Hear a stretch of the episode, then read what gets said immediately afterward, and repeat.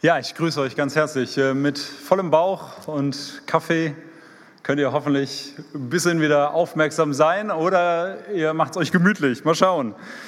Ähm, es, ist, äh, es ist ein Segen, dass wir heute diesen Tag haben dürfen, um uns um Gottes Wort zu versammeln, um über gesunde Gemeinde nachzudenken. Und ein Bild, was mir gekommen ist, das habe ich ähm, direkt in der Nähe meiner Wohnung oder unseres Hauses, wo wir leben. Wir gehen ein paar Meter und dann sind wir draußen auf dem Weinberg in Worms. Äh, Im Worms sind die Weinberge nicht so schräg, die sind mehr flach, aber es ist gut. Ja? Es ist herrlich dort und ähm, besonders schön ist es jetzt im Frühling. Ähm, wenn man dort lang geht, fangen langsam die ersten Weinreben an, Knospen zu haben und wo etwas rauswächst. Äh, es gibt andere Sträucher, habe ich gesehen, da kommen schon die ersten Knospen bei uns im Garten und so und das ist herrlich. Ähm, Frühling ist da, wo das Leben anfängt, wo das Leben aufblüht. Ähm, die Weinrebe äh, fängt an zu wachsen, zu sprießen. Es entstehen die ersten Trauben, die dann reifen durch die Sonne. Und eine gesunde Weinrebe wird jetzt im Frühling anfangen zu wachsen. Eine tote Weinrebe, das was abgeschnitten worden ist in den letzten Wochen, liegt auf dem Boden und da wird nichts wachsen. Es wäre eine Überraschung, wenn dort auf einmal etwas Grünes entstehen würde. Und dieses Bild von der Weinrebe ist ein hilfreiches Bild für Gemeinde oder für gesunde Gemeinde. Eine gesunde Gemeinde ist wie diese Weinrebe, die jetzt im Frühling anfängt zu wachsen und zu blühen. Und ein Ausdruck von gesunder und lebendiger Gemeinde ist es, dass sie sich multipliziert, dass sie wächst, meine Tochter hat vor einiger Zeit im Biologieunterricht einen Test gehabt, so eine, so eine, ähm, so eine HÜ. Und da mussten sie lernen, die sieben Kennzeichen des Lebens. Wer kennt die von euch? Die sieben Kennzeichen des Lebens. Kennt ihr jemand? Okay, es wird nur in der Schule abgefragt, auch gut. Ähm, für heute ist ein Kennzeichen wichtig. Ein Kennzeichen von Leben ist Wachstum. Wachstum gibt einen Hinweis darauf, dass da Leben ist. Und wir sehen das in der Natur überall. Und ich denke, dass Gott dieses Prinzip und diesen Segen auch in die Gemeinde hineingelegt hat. Es geht nicht um Wachstum um jeden Preis, das haben wir heute schon gehört. Aber es geht darum, dass aus einer gesunden Gemeinde natürliches Leben und Wachstum entsteht und sich multipliziert. Leben führt zu Wachstum. Wie kann das in einer Gemeinde aussehen? Das will ich mit euch gemeinsam anschauen mit Hilfe von Gottes Wort. Wir wollen zuerst die Frage anschauen, warum sollten wir multiplizieren und wozu, mit welchem Ziel? Das ist die Grundlage. Und dann schauen wir, was es genau bedeutet, gesunde Gemeinde zu multiplizieren. Was, was machen wir da eigentlich und mit wem machen wir das? Und ganz zum Schluss ähm, einige praktische Dinge, wie das vielleicht konkret aussehen kann, wie das in deinem Kontext aussehen kann, ähm, das zu starten, gesunde Gemeinde zu multiplizieren. Also zuerst, warum und wozu multiplizieren wir? Ich kann eine kurze Antwort geben, ich versuche mich auch kompakter zu halten. Wozu multiplizieren wir? Wir multiplizieren Gemeinde zur Ehre Gottes natürlich. Das ist das oberste Ziel unseres Lebens. Das ist das oberste Ziel für unsere Gemeinden. Alles, was Gott mit seiner Gemeinde macht, geschieht zu seiner Ehre. Gott hat uns errettet. Er hat dich und mich errettet. Er hat uns erwählt. Er hat uns begnadigt durch Jesus Christus zum Lob seiner Herrlichkeit. So lesen wir es im Epheserbrief. Zum Lob seiner Herrlichkeit sind wir gerettet und sind wir in die Gemeinde gestellt. Das heißt, auch Multiplikation, das was mit Gemeinde zu tun hat, in Gemeinde passiert, geschieht letztlich zur Ehre Gottes. Gott wird dadurch verherrlicht. Es ist nicht unser Tun, es ist nicht unsere Leistung, unser Können, unsere genialen Programme oder irgendwas. Es ist Gottes Wirken und es ist seine Ehre. Warum sollen wir multiplizieren? Warum ist das überhaupt ist das wohl eine Frage, die wir stellen. Und die simple Antwort ist, Jesus sagt es uns. Jesus sagt es uns. Oder wir könnten es anders formulieren, es gehört zu Gottes Plan mit seiner Gemeinde, dass wir multiplizieren. Jesus sagt in Matthäus 28, ich lade euch ein, das aufzuschlagen, wenn ihr eine Bibel dabei habt. Matthäus 28, die letzten Verse des Matthäus-Evangeliums. Jesus ist auferstanden Er begegnet seinen Jüngern und er redet zu ihnen, er gibt ihnen diesen Auftrag. Die Worte sind euch vermutlich bekannt. Lasst uns sie lesen. Matthäus 28, die Verse 18 bis 20. Und Jesus trat herzu, redete mit ihnen und sprach, mir ist gegeben alle Macht im Himmel und auf Erden. So geht nun hin und macht zu Jüngern alle Völker und tauft sie auf den Namen des Vaters und des Sohnes und des Heiligen Geistes und lehrt sie alles halten, was ich euch befohlen habe. Und siehe, ich bin bei euch alle Tage bis an das Ende der Weltzeit. Amen. Jesus sagt, macht zu Jüngern. Macht zu Jüngern. Es ist unser Auftrag, den Jesus uns gibt, den Jesus seinen Jüngern gibt und in der Folge allen Jüngern, die danach kommen, den Jesus seiner Gemeinde gibt, der Auftrag, alle Menschen zu Jüngern zu machen. Jünger zu machen ist der normale Auftrag, ist die Priorität von jeder Gemeinde und jedem Christen, weil Jesus es sagt. Jesus sagt zuerst, folge mir nach und dann sagt er, jetzt mach andere zu Jüngern, mach andere zu Nachfolgern Jesu. Wenn du Jesus nachfolgst, dann ist dein Auftrag, andere darin zu begleiten, auch Jesus nachzufolgen. Jüngerschaft bedeutet, dass wir einem anderen gezielt geistlich so dienen, dass er oder sie Christus ähnlicher wird.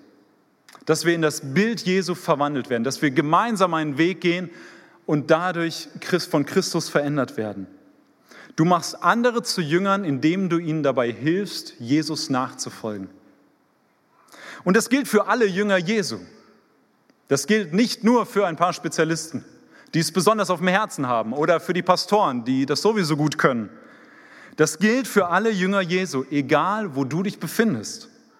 Egal in welcher Situation, in welchem Umstand du gerade in deinem Leben bist, dieser Auftrag gilt für dich. Egal in welcher Gemeinde oder Gemeindesituation du dich befindest, dieser Auftrag ist da.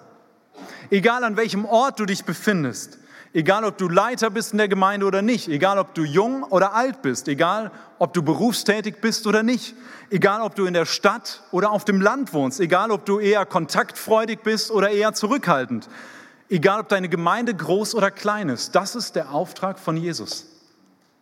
Es ist der Auftrag Jesu an die Gemeinde zu multiplizieren zu Jüngern zu machen.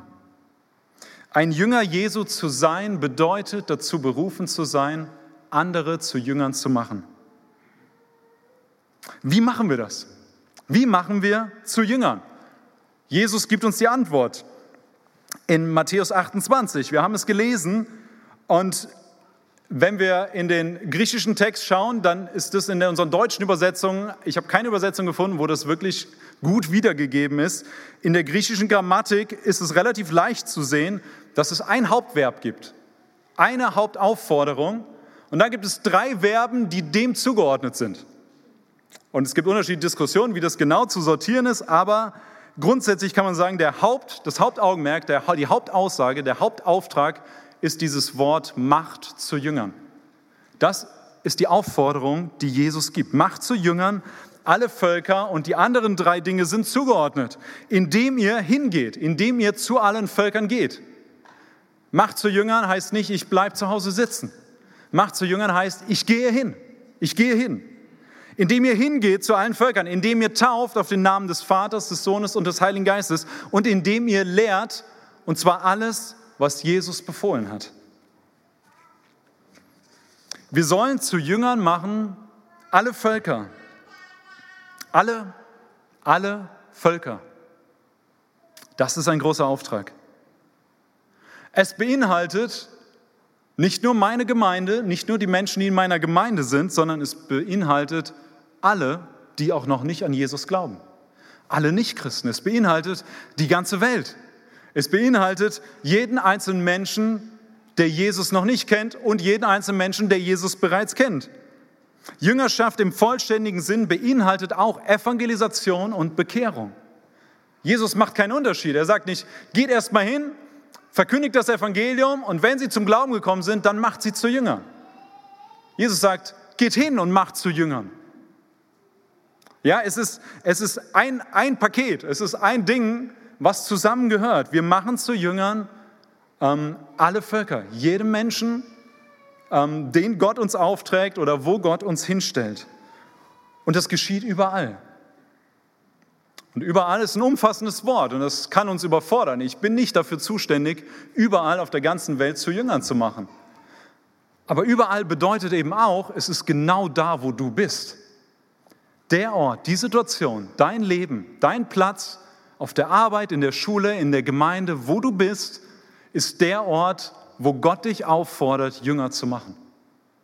Du musst nicht alles Mögliche in Bewegung setzen, du musst da treu sein, wo du bist und dahin gehen, wo Menschen sind, zu denen du Kontakt hast. Wir sollen zu allen Völkern gehen und wir sollen sie lehren, und zwar nicht irgendwas, sondern alles zu halten, was Jesus befohlen hat. Das, was Jesus sagt, sollen wir weitergeben.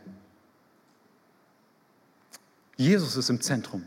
Sein Wort ist im Zentrum. Seine Botschaft, sein Evangelium sind im Zentrum dieser Lehre, sind im Zentrum von Jüngerschaft. Es geht nicht darum, alles Mögliche beizubringen. Es geht darum, das beizubringen, was Jesus gelehrt hat, was, was auf Jesus zielt, was ihn verherrlicht, was, was den Kern seiner Botschaft ausmacht. Und es geht darum, junge Christen damit auszurüsten, Basics zu bekommen, um Nichtchristen anzuleiten. Es geht darum, reife Christen auszurüsten und Dinge zu multiplizieren. Mit Nichtchristen Jüngerschaft zu machen, sie zu Jüngern Jesu zu machen und junge Christen darin anzuleiten, dasselbe zu tun. Das generelle Muster ist, wir haben hier Nichtchristen, die werden zu Christen, werden zu jungen, neuen, gläubigen Christen und diese wachsen und werden zu reiferen Christen. Und die jungen Christen die sind in der Lage, mit Begleitung, mit Ausrüstung, die, die noch nicht Christen sind, zu begleiten, sie zu Jüngern zu machen, Macht zu Jüngern. Und die, die schon reifer sind als Christen, sind in der Herausforderung und Aufgabe, die jungen Christen zu begleiten, sie auszurüsten, dass sie das tun können, was sie tun sollen. Und gleichzeitig sollen die reifen Christen auch mit den, mit den Nichtchristen ähm, zusammen sein, um sie zu Jüngern zu machen. Seht ihr, das ist ein bisschen komplex. Das ist ein Netz von allen möglichen Wegen.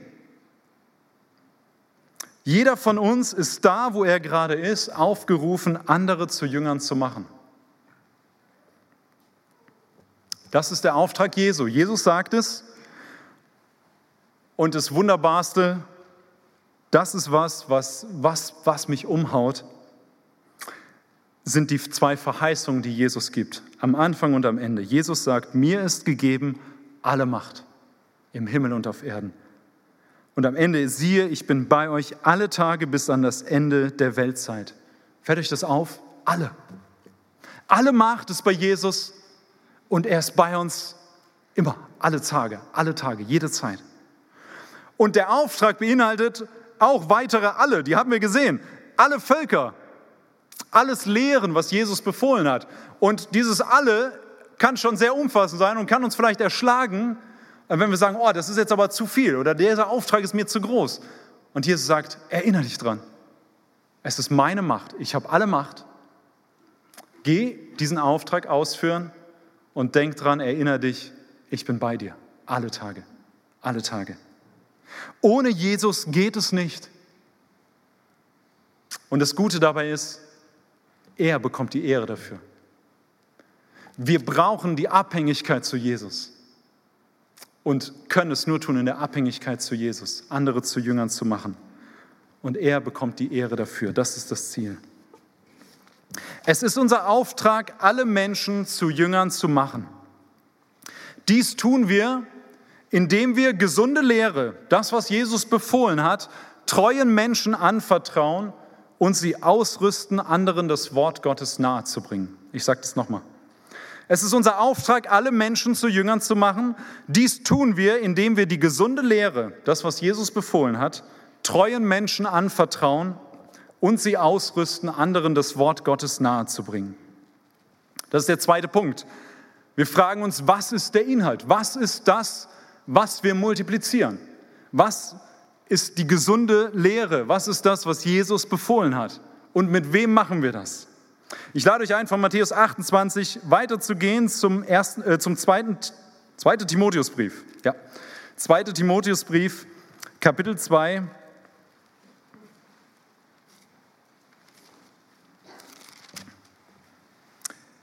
Die Verse 1 und 2 zunächst mal.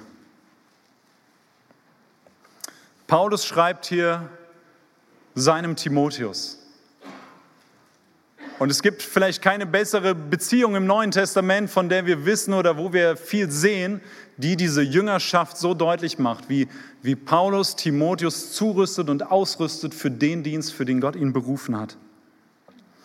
Und Paulus schreibt in diesem zweiten Timotheusbrief, Du nun, mein Kind, sei stark in der Gnade, die in Christus Jesus ist. Kapitel 2, Vers 1. Und Vers 2. Und was du von mir gehört hast vor vielen Zeugen, das vertraue treuen Menschen an, die fähig sein werden, auch andere zu lehren. Das vertraue treuen Menschen an, die fähig sein werden, auch andere zu lehren. Das ist das, was Paulus an Timotheus weitergibt. Er sagt, wir haben diese Lehre, wir haben das, was Jesus gesagt hat, und wir sollen das anderen Menschen anvertrauen. Du, Timotheus, sollst es anderen anvertrauen. Was soll Timotheus anderen anvertrauen? Was ist das? Paulus sagt, das, was du von mir gehört hast. Okay, jetzt fragen wir uns, was hat Timotheus von Paulus gehört? Wer war dabei? Keiner von uns. Wir wissen es nicht, es sei denn, wir schauen, was Paulus uns sagt. Was hat Timotheus von Paulus gehört? Was ist der Inhalt dessen? Lass uns ein paar Verse zurückgehen. Dort ähm, gibt Paulus uns einen Hinweis, was das ist, was er Timotheus gesagt hat und was er anvertrauen soll. Kapitel 1, Vers 14. Dieses edle Gut, dieses edle anvertraute Gut bewahre durch den Heiligen Geist, der in uns wohnt. Okay, jetzt wissen wir, das, was Timotheus anvertraut worden ist oder was er anderen anvertrauen, anvertrauen soll, ist das, was, was Paulus als edles Gut beschreibt. Als Schatz, als etwas Wertvolles, was, was dem äh, Timotheus anvertraut ist. Okay, jetzt wissen wir schon ein bisschen mehr, wir wissen aber noch nicht wirklich, Paulus, was meinst du eigentlich? Vers 12, lass uns zurückgehen zu Vers 12. Aus diesem Grund erleide ich dies auch, auch, aber ich schäme mich nicht, denn ich weiß, an wen ich glaube und ich bin überzeugt, dass er mächtig ist, das mir anvertraute Gut zu bewahren bis zu jedem Tag. Okay, das, was Paulus dem Timotheus anvertraut hat, ist das, was Gott Paulus anvertraut hat. Es ist das anvertraute Gut, wo Paulus von sagt, hey, Gott ist es, der es mir bewahrt. Es ist Gottes Wirken, der mir dieses Gut bewahrt, der mich darin hält, der meinen Fokus darauf lenkt. Und was ist dieses anvertraute Gut? Wir wissen es immer noch nicht genau. Schaut in Vers 13, den Vers dazwischen. Halte dich an das Muster der gesunden Worte, die du von mir gehört hast, im Glauben und in der Liebe, die in Christus Jesus ist. Das anvertraute Gut ist das Muster der gesunden Lehre, das, was du von mir gehört hast. Timotheus hat von Paulus gesunde Lehre gehört und das ist das, was ihm anvertraut worden ist und was er anderen Menschen anvertrauen soll. Paulus hat dieses Gut von Gott bekommen. Gott ist es, der es ihm bewahrt. Das Muster der gesunden Lehre. Er gibt es an Timotheus weiter, der soll es bewahren und Timotheus soll es treuen Menschen anvertrauen und die treuen Menschen sollen es wieder anderen anvertrauen. Das ist das Prinzip der Multiplikation. Aber vielleicht fragst du dich, es ist mir noch nicht ganz klar. Paulus redet hier von dem Muster der gesunden Lehre. Das klingt schon mal gut. Das klingt ein bisschen wie unser Konferenztitel, gesunde Gemeinde. Da sind wir schon nah dran. Was multiplizieren wir? Wir multiplizieren gesunde Lehre. Aber das reicht mir noch nicht. Was ist gesunde Lehre? Lasst uns noch ein bisschen zurückgehen im zweiten Timotheusbrief. Wir lesen ein bisschen rückwärts, ihr merkt das.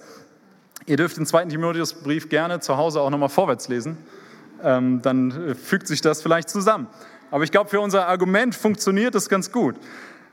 In Vers, Vers 9 bis 11 lesen wir, er hat uns ja errettet, Gott hat uns errettet und berufen mit einem heiligen Ruf, Nicht aufgrund unserer Werke, sondern aufgrund seines eigenen Vorsatzes und der Gnade, die uns in Christus Jesus vor ewigen Zeiten gegeben wurde, die jetzt aber offenbar geworden ist durch die Erscheinung unseres Retters Jesus Christus, der dem Tod die Macht genommen hat und Leben und Unvergänglichkeit ans Licht gebracht hat durch das Evangelium, für das ich als Verkündiger und Apostel und Lehrer der Heiden eingesetzt worden bin.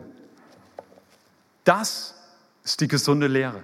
Paulus ist als Verkündiger für das Evangelium eingesetzt worden. Und das ist die Botschaft, die Paulus anvertraut worden ist und für die er bereit ist zu leiden.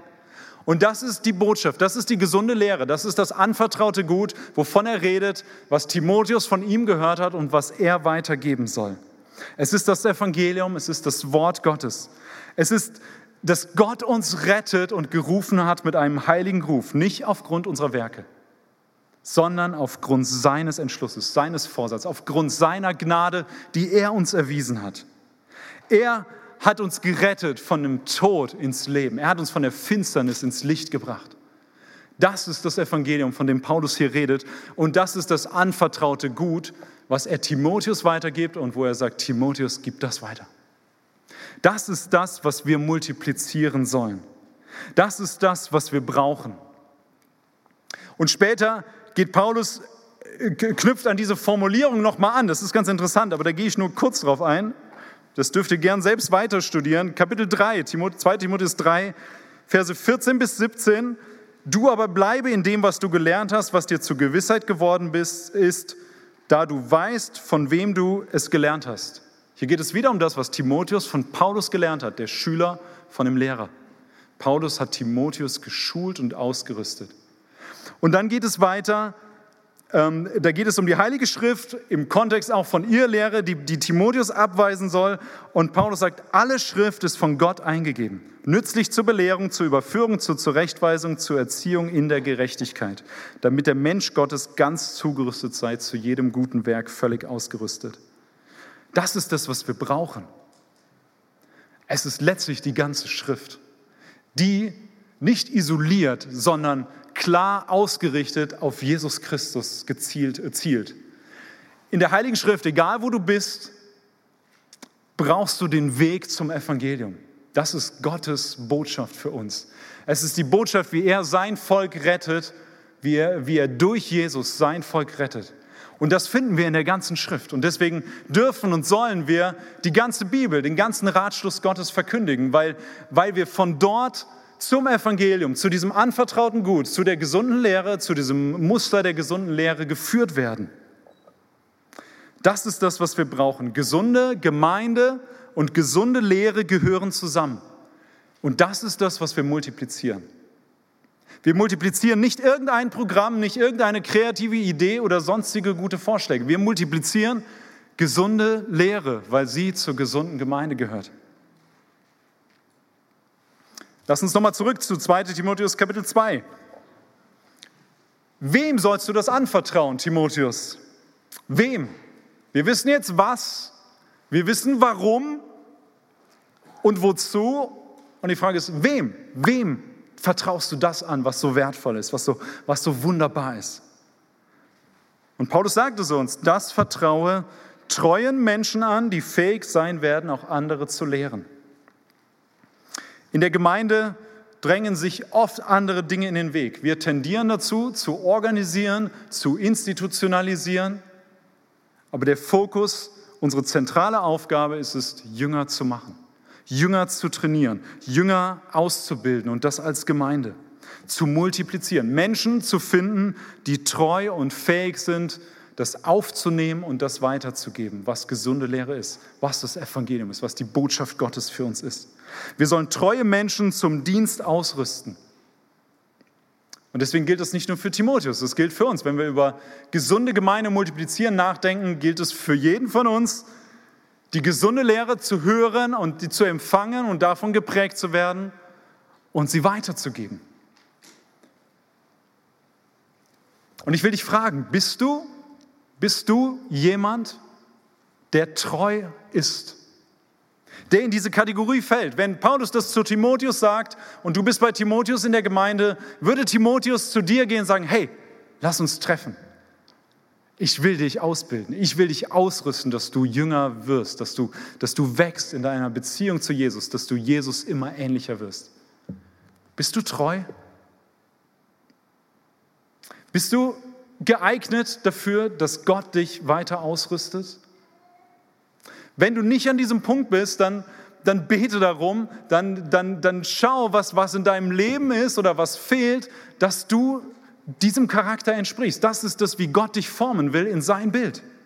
Dass du treu bist und auch zu diesen Menschen gehörst, die multiplizieren, denen dieses hohe Gut anvertraut wird. Und wenn du das hast, wenn du das verstanden hast, dann schau dich um nach geeigneten Menschen. Schau dich um in deinem Alltag in deinem Umfeld? Welche fünf oder zehn Menschen kommen dir in den Sinn, mit denen du jede Woche die meiste Zeit verbringst? Oder für die besonders dein Herz schlägt? Die du sehen willst, dass sie im Glauben wachsen, wo du dafür brennst und dafür betest und dich dafür einsetzt, dass sie Christus mehr kennenlernen, dass sie mehr das Evangelium begreifen, dass sie davon begeistert sind, und dass sie wieder andere ausbilden und zu Jüngern machen. Schau dich um. Und vielleicht bist du in einer Mischsituation, wo du sagst, ja, ich schaue mich um, ich will das machen, ich will multiplizieren. Und gleichzeitig denkst du aber, boah, ich muss noch so viel lernen. Ich bin an einem Punkt, wo ich manches verstanden habe, aber ich habe den Eindruck, da fehlt noch eine ganze Menge. Dann such dir einen reiferen Christen, von dem du dich weiter ausrüsten und zurüsten lässt. Und im Übrigen, ich glaube, das gilt für jeden von uns. Ich bin nicht an einem Punkt, wo ich sagen könnte, ich habe alles verstanden, ich habe alles begriffen, ich brauche keinen mehr. Ich will zugerüstet werden, um besser ausgerüstet zu sein für den Dienst, für den Gott mich gebrauchen will. Es ist unser Auftrag, alle Menschen zu Jüngern zu machen. Dies tun wir, indem wir die gesunde Lehre, das, was Jesus befohlen hat, treuen Menschen anvertrauen und sie ausrüsten, anderen das Wort Gottes nahezubringen. Wie machen wir das konkret? Wie machen wir das praktisch? Wir wissen, warum und wozu wir multiplizieren. Wir wissen, was der Inhalt, was die Botschaft, was die Lehre sein soll. Und wir wissen, für, auf wen wir Ausschau halten sollen. Aber was machen wir? Was machen wir dann? Wir haben jemand, du hast jemanden im Blick, du hast jemanden vielleicht jetzt auf dem Herzen, wo du sagst, boah, nächste Woche will ich mich mit dem treffen. Und du triffst dich. Es ist Mittwochabend, 18 Uhr, du triffst dich. Was machst du mit dem? Dann sitzt du da und denkst, ja, ich habe das gehört am Samstag und wollte das unbedingt machen, aber ich habe gerade keine Ahnung, was wir jetzt machen. Ich will dir helfen. Es ist nicht allein selig machend, was ich jetzt erzähle. Es sind ein paar Tipps, ein paar Gedanken. Vielleicht ist das hilfreich für dich. Aber das ist nicht das Einzige. Es gibt gute Literatur dazu, die dürft ihr natürlich auch lesen und verwenden. Jüngerschaft geschieht immer in Kombination in Kombination von biblischer, gesunder Lehre, das, was wir gerade hatten, und dem normalen Leben. Lasst uns das nicht vergessen. Jüngerschaft passiert nicht, dass wir unseren Kopf aufmachen wie so ein Eimer, alles reinschütten, was wir über Jüngerschaft hören und über gesunde Lehre und alles super und dann den, äh, den Topf zumachen und dann war's das. Das ist keine Jüngerschaft. Das ist Wissen anhäufen, vielleicht im besten, im besten Fall. Jüngerschaft bringt das, was wir begriffen haben vom Evangelium, von der gesunden Lehre, von der Bibel, von Gottes Wort, bringt das zusammen mit unserem Leben. Jüngerschaft geschieht die ganze Woche im ganz normalen Leben.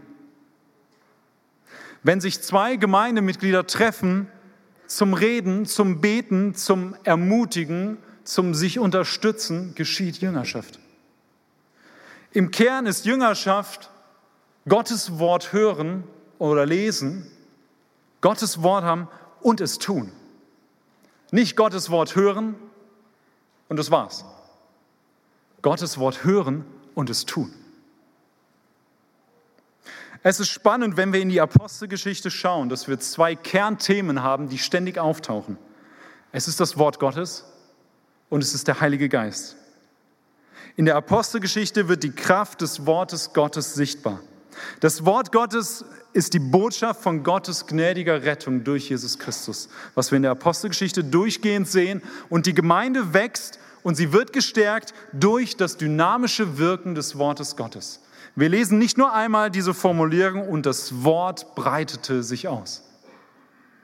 Das Wort Gottes bringt Veränderung. Das Wort Gottes prägt die Gemeinde.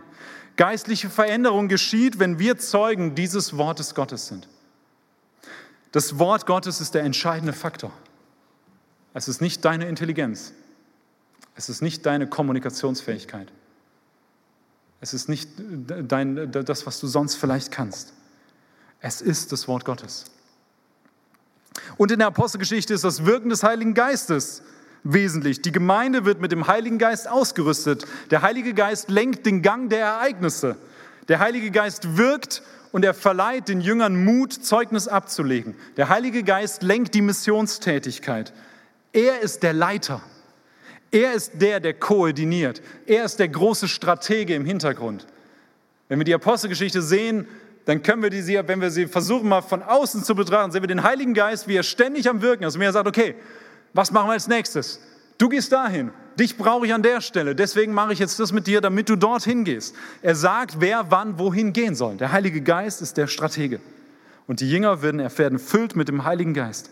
Beim Jüngermachen brauchen wir das Wirken des Heiligen Geistes und wir brauchen das Wort Gottes. Lasst uns darauf vertrauen. Lasst uns darauf vertrauen. Nicht auf unser Wissen, nicht auf unsere Fähigkeiten und Begabung, nicht auf unsere Kommunikationsstärke, sondern auf Gottes Wort, dass Gott durch sein Wort wirkt. Wenn wir andere zu Jüngern machen, brauchen wir genau das. Unser Vertrauen liegt auf Gott und seinem Wirken und das drücken wir durch unser Gebet aus. Gebet ist der Ausdruck dessen, dass wir sagen, Herr, ich brauche dich. Ich brauche dein Wirken. Du musst wirken durch deinen Heiligen Geist und durch dein Wort, indem ich andere zu Jüngern mache. Das heißt, wenn wir zu Jüngern machen, dann lasst uns bewusst, lasst uns bewusst sein, lasst uns es tun, dass wir beten, dass wir um das Wirken Gottes durch sein Wort beten. Und wisst ihr was? Er wird es tun. Er hat es verheißen. Wir haben eine Verheißung Gottes, dass sein Wort nicht leer zurückkommt. Und deswegen ist es, glaube ich, so zentral zu sagen, wenn wir Jünger machen, dann lasst uns das mit Gottes Wort tun, weil das die Verheißung trägt. Wenn wir das haben, dann gibt es endlose Möglichkeiten, wie das aussieht. Die kann ich jetzt nicht alle aufzählen, so viel Zeit habe ich nicht. Endlos dauert etwas. Endlose Möglichkeiten, wie das aussieht. Du kannst selbst überlegen, was was ist es, was in deinem Kontext passt? Was könnte das genau sein in deinem Zusammenhang? Du kannst denken im Kontext der Gesamtgemeinde, da wo die gesamte Gemeinde sich versammelt, zum Gottesdienst, durch die Verkündigung von Gottes Wort, durch die Predigt, den ganzen Ratschluss Gottes zu verkündigen. Das ist ein Teil davon, wie das geschieht, wie wir gesunde Lehre erleben und multiplizieren. Es geschieht durch Taufe und Abendmahl, durch das, was Gott uns als Sakramente schenkt, als Mittel seiner Gnade. Es geschieht im Kontext von Kleingruppen, wo wir persönlich im Miteinander konkrete Schritte gehen, wo das Wort Gottes in unser Leben trifft und wir sagen, das ist das, was ich nächste Woche umsetzen will und muss. Und ich habe Leute, die dafür beten, die an meiner Seite stehen, die mich nächste Woche fragen, hey, wie ist das gelaufen? Und ich sage, ja, der eine Tag war gut, der andere nicht so. Und dann sagen wir, okay, wir preisen Gott für das, was gut gelaufen ist und wir, wir beten darum, dass das weiter wächst, was, was angefangen hat. Es kann im Kontext von eins zu eins Beziehungen sein. Ein Christ bringt die Wahrheit aus Gottes Wort, die gesunde Lehre einem anderen Christen. Er betet, dass Gott durch dieses Wort Frucht schenkt durch das Wirken seines Heiligen Geistes. Dieser Dienst am Wort ist für jeden, für uns, ist für jeden zugänglich. Und ich will dich einladen, denk jetzt mal genau in diesen eins zu eins Settings. Wo hast du jemanden, wo du genau das praktizieren und umsetzen kannst? Halte Ausschau nach Personen. In welche Person willst du investieren? Ist es jemand aus deiner Familie? Ist es jemand, mit dem du auf der Arbeit zu tun hast? Oder ein langjähriger Freund oder langjährige Freundin, mit der du schon viel Kontakt hast, aber wenig zur Jüngerschaft? Ist es jemand in der Gemeinde? Vielleicht jemand, der neu gekommen ist, wo du sagst, in den will ich mich investieren. Ist es jemand, der Zeit hat? Vielleicht im selben oder am besten im selben Zeitfenster wie ich, morgens früh oder abends spät oder am Wochenende. Ist derjenige offen dafür, dass ich mich mit ihm treffe? Das findest du raus, indem du ihn fragst. Hey, sollen wir uns treffen?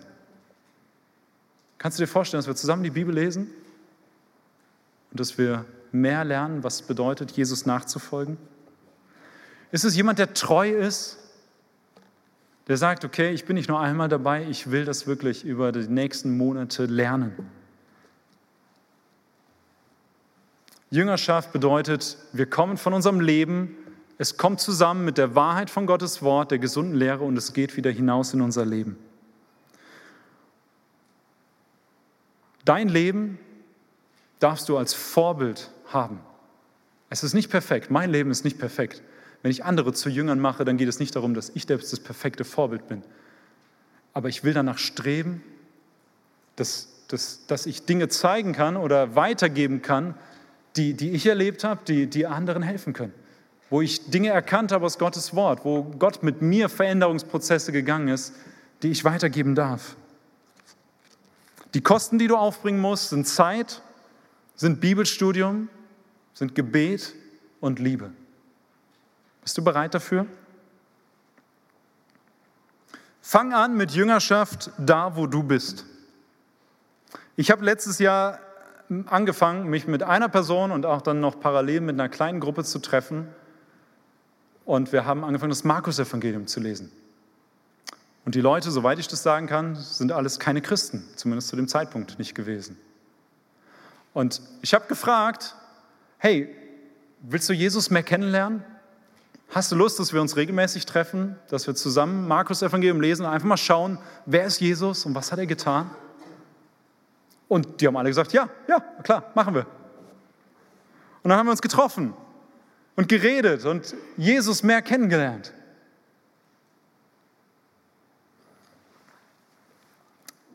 Du kannst es mit Nichtchristen tun.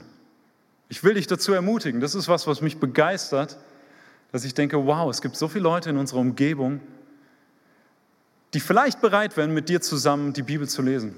Sie haben sie selbst noch nie gelesen. Und vielleicht bist du derjenige, der sagt, hey komm, lass uns mal zusammensetzen, lass uns lesen. Lass uns mal entdecken, wer Jesus ist. Da brauchst du keinen Vortrag halten, da brauchst du nicht deine brillanten Ideen bringen, schlägst die Bibel auf, lässt Gottes Wort sprechen. Du sagst, hey, guck, das ist das, was Jesus getan hat. Das ist das, was Jesus sagt. Was denkst du dazu? Lass Jesus reden, lass das Wort Gottes wirken. Du kannst das natürlich nicht nur mit Nichtchristen tun, tu es mit Christen. Mach sie zu Jüngern, mach sie zu Jüngern. Nimm ein biblisches Buch, den Epheserbrief, oder nimm dir einen anderen Brief, oder da, gibt es endlose Möglichkeiten. Frag, frag deinen Pastor, was du machen sollst. Und rüste junge Christen, wenn du einen jungen Christen hast, das Erste, ich habe das gerade in den letzten Wochen sehr oft gemacht, vielleicht auch in Vorbereitung mit diesem Vortrag kam mir das. Und äh, ich habe Leute gefragt und gesagt, hey, wärst du bereit, dich mit einem Nichtchristen zu treffen und zu sagen, wir lass uns die Bibel zusammen lesen? Und eine Reaktion, die ich an vielen Stellen bekomme, ist, wow, eigentlich finde ich das super, aber ich habe keine Ahnung, wie ich das machen soll. Ich fühle mich völlig überfordert damit. Und dann habe ich gesagt, okay, super, du bist bereit?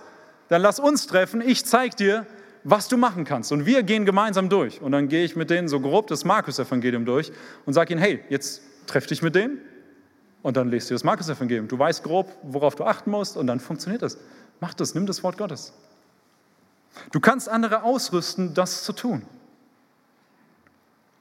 Und natürlich im Blick von als Pastoren oder Gemeindeleitung kannst du nochmal einen breiteren Blick nehmen und kannst gezielt Leute in Leiterschaft fördern und sie hineinnehmen in Verantwortung und auch, ein, auch in Multiplikation mehrere Leute gleich zu schulen und auszurüsten. Aber du kannst auch da tun, wo du bist. Bei allem geht es darum, dass unser Charakter verändert wird, indem er Christus ähnlicher wird, durch den Heiligen Geist und das Wort Gottes. Und dass wir die gesunde Lehre als Grundlage haben. Fang an mit Beten, bete, schau dich um, wen Gott dir zeigt. Vielleicht sind das, vermutlich sind das Menschen, mit denen du eh schon zu tun hast. Familie, Arbeit, Nachbarn, Gemeinde. Und fang an, fang an, dich mit einer Person zu treffen. Und du musst nicht das machen, was ich jetzt gesagt habe. Halte dich ans Wort Gottes. Ja, mach das, was, was, was da ist, was Gott dir gibt. Und wenn du angefangen hast, fang an, das zu erweitern. Multiplizier es. Sag, okay, vielleicht habe ich doch noch eine Stunde mehr Zeit in der Woche. Dann nehme ich einen zweiten und mach das mal. Und denjenigen, mit dem du angefangen hast zu lesen, sag ihm, hey, wenn wir so mittendrin sind, nimm du doch einfach mal jemand anders und mach mal dasselbe, was wir jetzt gerade gemacht haben. Wenn ihr jetzt im Frühling durch die Weinberge geht, wenn ihr Weinberge habt vor der Haustür, sonst tut es mir leid für euch. Also in Hamburg, glaube ich, ist es ein bisschen schwierig. Aber ihr habt andere grüne Flächen, ja? Aber Weinberg ist super. Dann seht ihr, dass nicht nur ein Zweig an der Weinrebe wächst. Das wäre schön, oder? Ein Zweig ist schön. Aber es bleibt nicht bei dem einen. Es fängt an mit einem. Einer kommt hervor. Den kannst du jetzt sehen, in den nächsten Wochen. Schau hin, das ist ein einziger. Und dann kommt ein zweiter, der auch losgeht. Und dann bleibt der eine nicht da und der zweite nicht da, sondern an dem ersten wächst auf einmal noch ein Zweig. Und dann wieder einer. Und von dem, von dem einer gewachsen ist, wächst noch einer. Und so weiter. Das ist Multiplikation. Das ist, das ist das ist das, wie Gott es in seine Schöpfung gelegt hat. Und ich bin davon überzeugt, wie Gott es durch sein Wort in unsere Gemeinde legt. Schau, was Gott für dich an deinem Platz in deiner Situation hat. Wie er dich gebrauchen will, um gesunde Gemeinde zu multiplizieren. Amen. Ich bete mit uns. Herr, wir danken dir, dass du der Herr deiner Gemeinde bist, dass du unser Herr bist, dass du uns errettet hast zu deiner Herrlichkeit, zu deinem Lobpreis. Und ich danke dir, dass, dass du uns dein Wort gegeben hast, was wir studieren dürfen, was wir lernen dürfen, womit wir ausgerüstet werden dürfen. Aber wir lernen nicht um des Lernens willen. Wir lernen, weil du uns gebrauchen willst, anderen Menschen das weiterzugeben, was du uns schenkst. Und ich bitte dich für jeden, der jetzt hier im Raum ist, dass dass du deutlich machst, wo sein Platz ist, wo ihr Platz ist, wo, wo du jeden Einzelnen gebrauchen willst, durch dein Wort zu wirken, durch dein Wort gesunde Gemeinde zu multiplizieren. Und wir wollen uns dir zur Verfügung stellen, als deine treuen Diener und Werkzeuge. Nicht, dass wir es könnten, sondern du kannst es durch dein Wirken. Danke für deine Gnade zu uns, dass du das tust, weil dein Wort nicht leer zurückkommt. Wir loben und preisen dich dafür. Amen.